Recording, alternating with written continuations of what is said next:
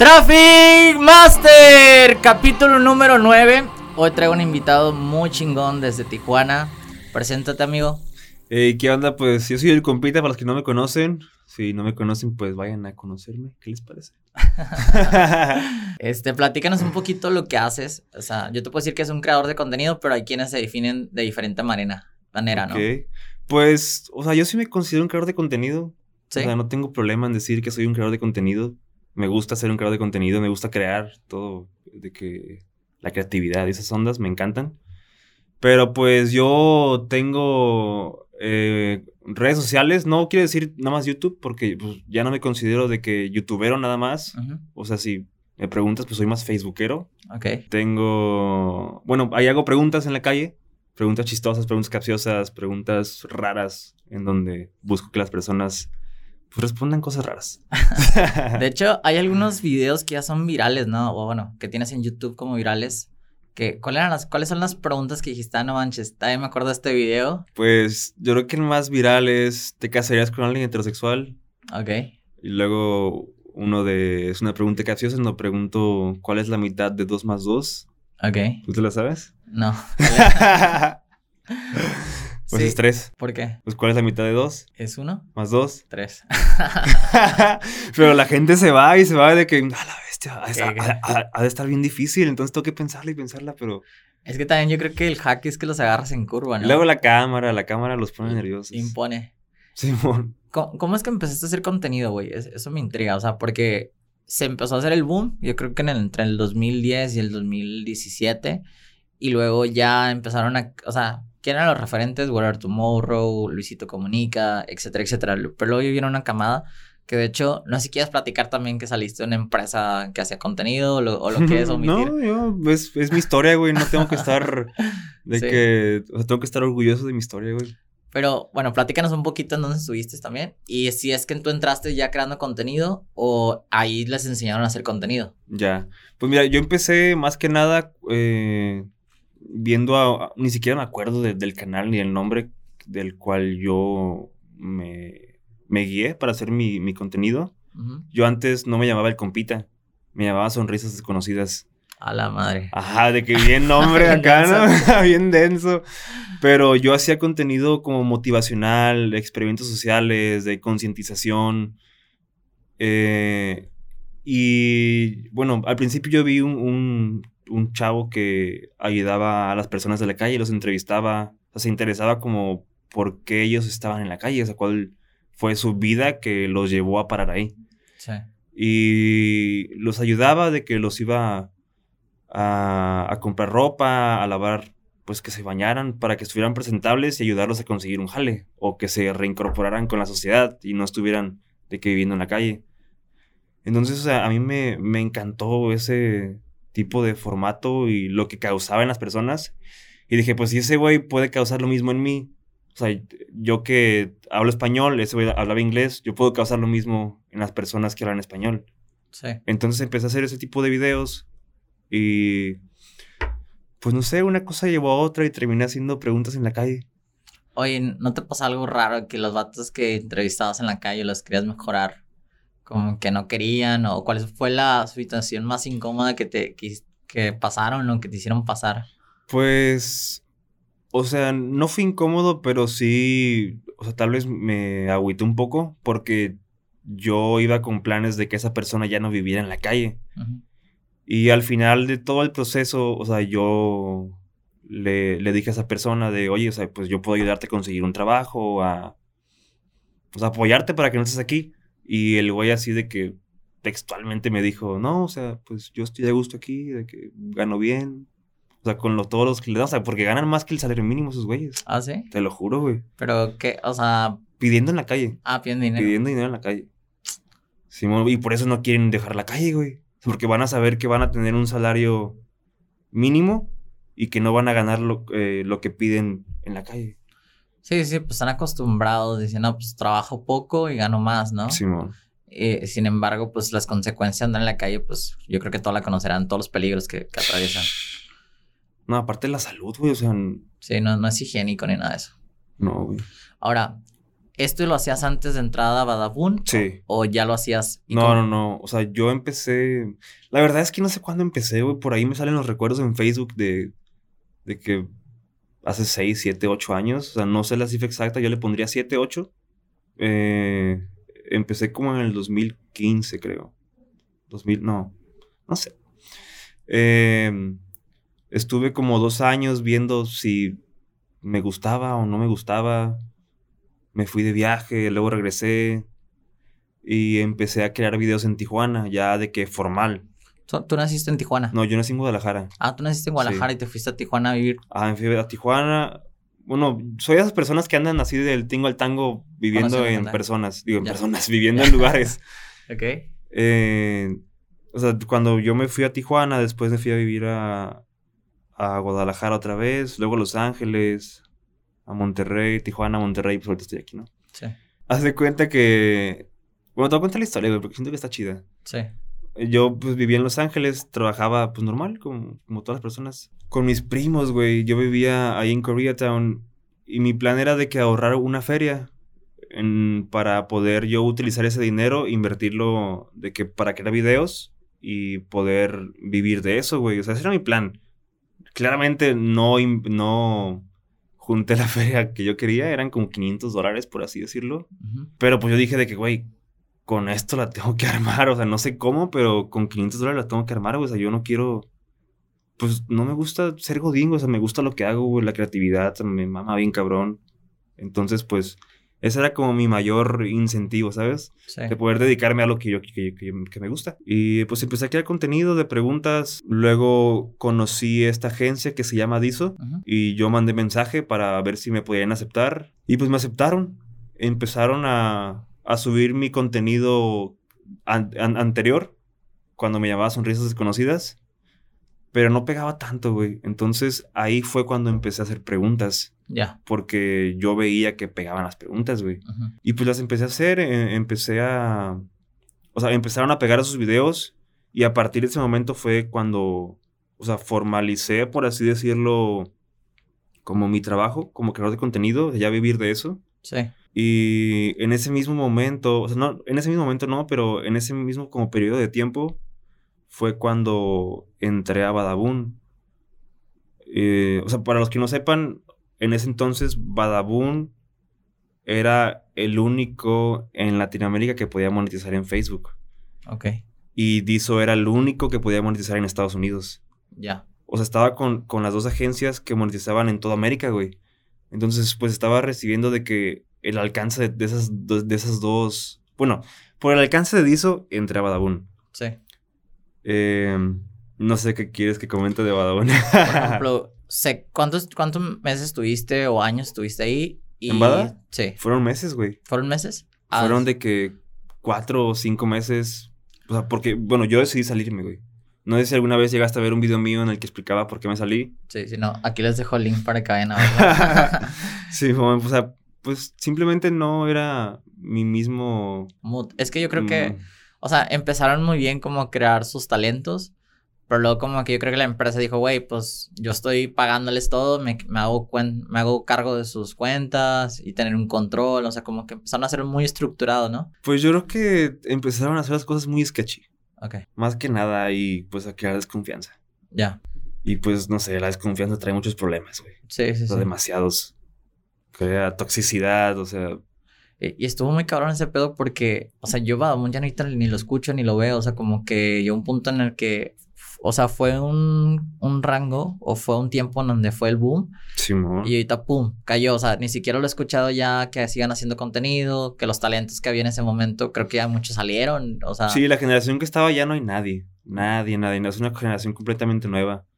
Pero. de, de hecho salieron buenos talentos, ¿no? Sí, güey. Que, que salió Kimberly, Juan de Kimberly Loaiza, güey, Simón, ellos eran de Bada, güey.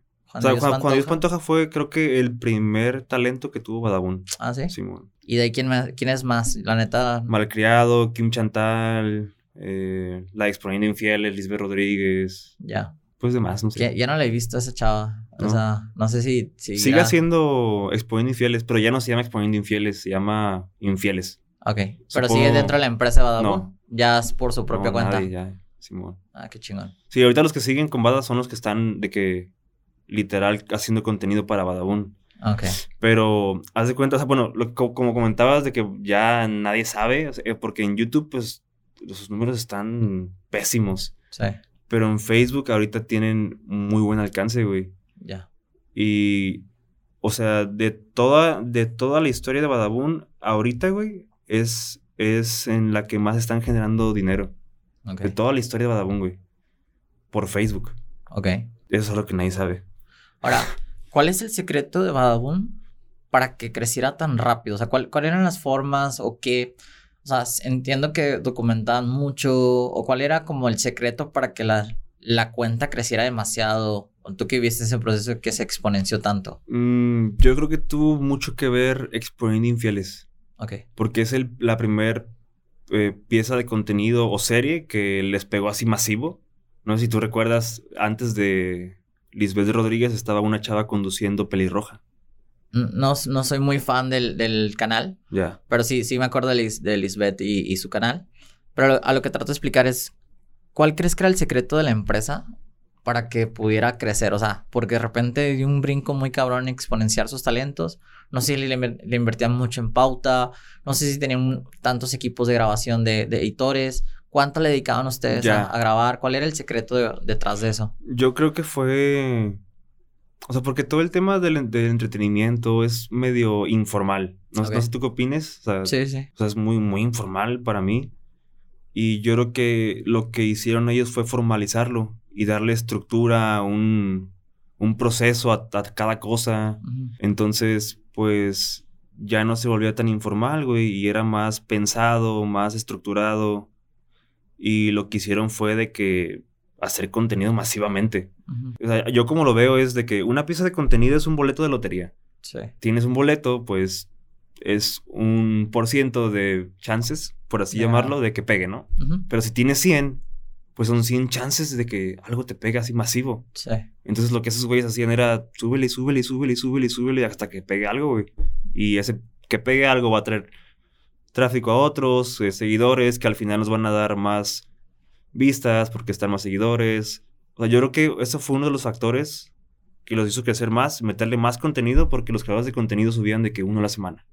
Cuando Badabun subía seis al día. O sea, tenían que pasar seis semanas de un creador de contenido para tener las chances de Badabun en tema de piezas de contenido que pegaran, güey.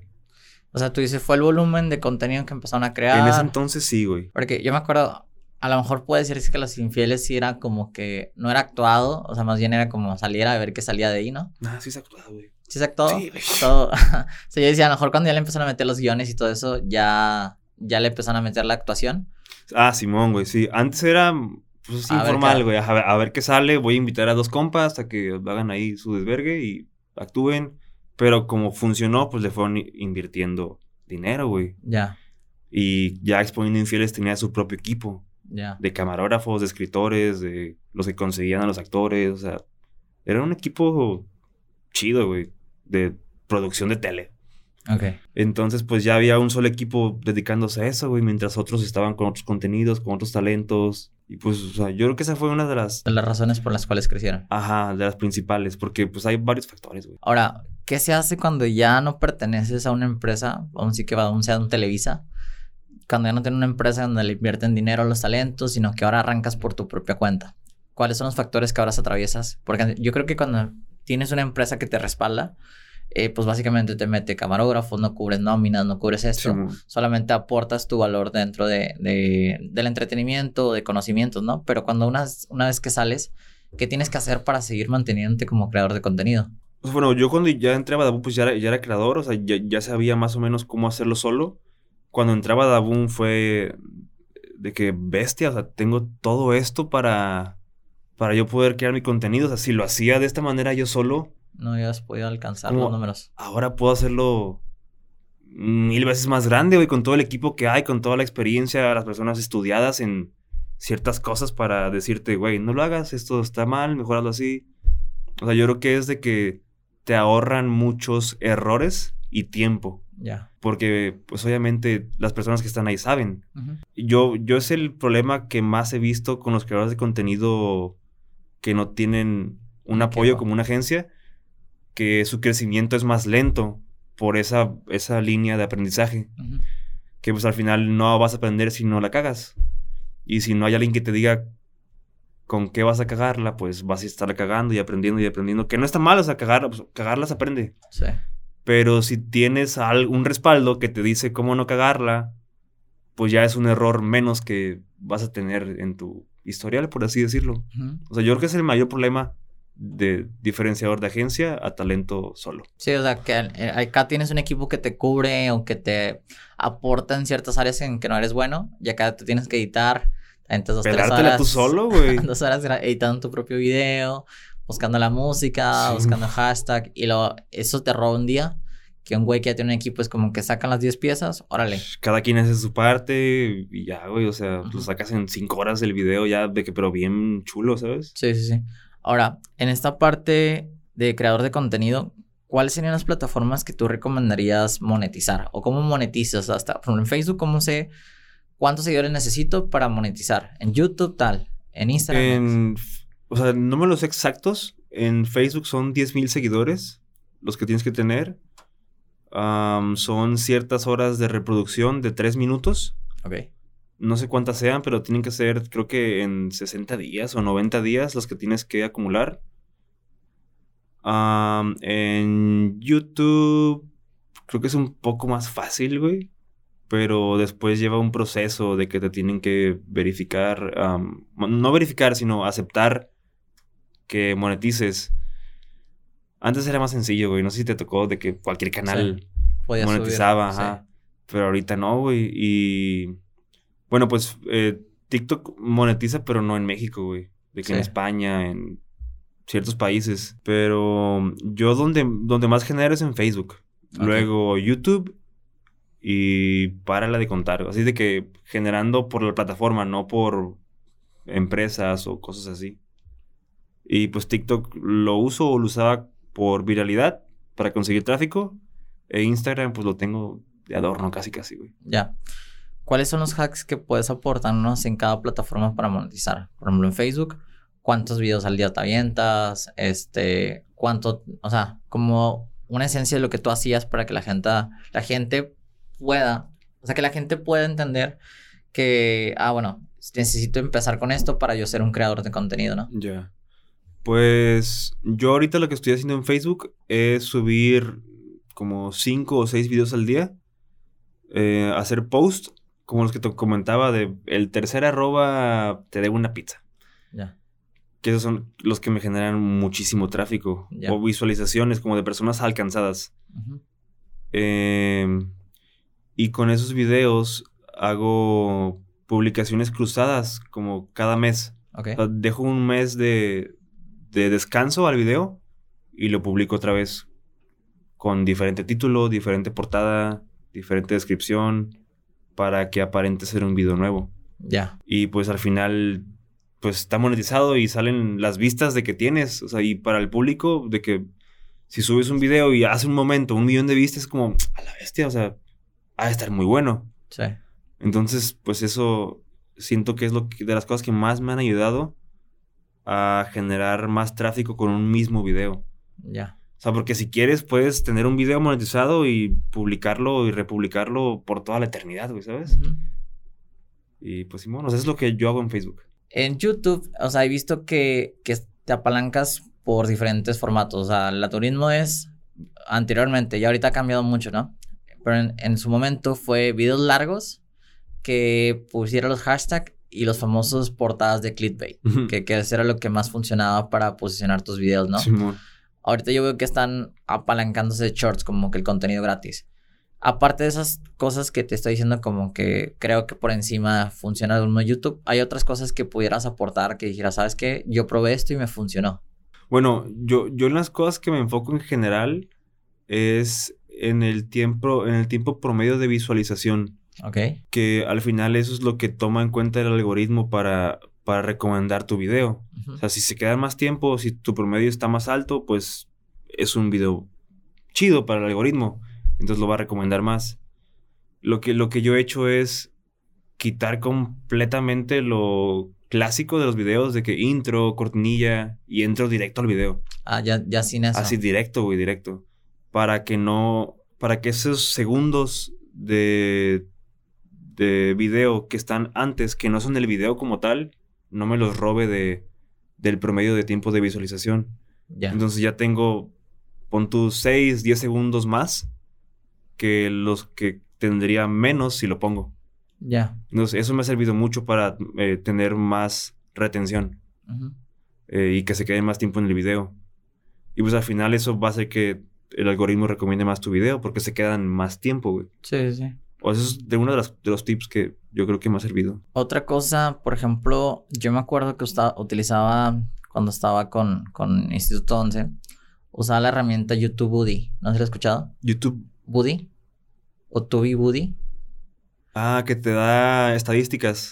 Sí, o sea, lo que hace Tubi Buddy es que te arroja eh, con los con las palabras Ah, cuál ya. es el alcance que tiene ese, esa madre, ¿no? Entonces tú ponías en un clickbait de que eh, él compita con mujeres, no sé, y te decía, con mujeres el hashtag o la keyword te puede llegar a tantas personas porque son las más buscadas dentro de la plataforma.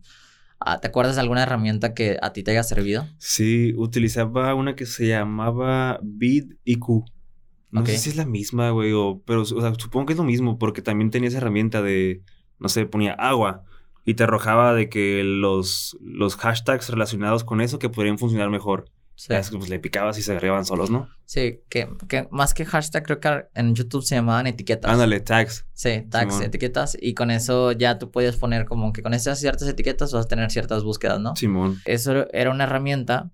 Y lo que también me acuerdo que aplicaba era de poner un primer comentario para que la gente comentara Ah, sobre de que, este, por eso me corrieron de Badabun. Y ya la gente te criticaba o te, o te ¿No te apoyaba. Simón?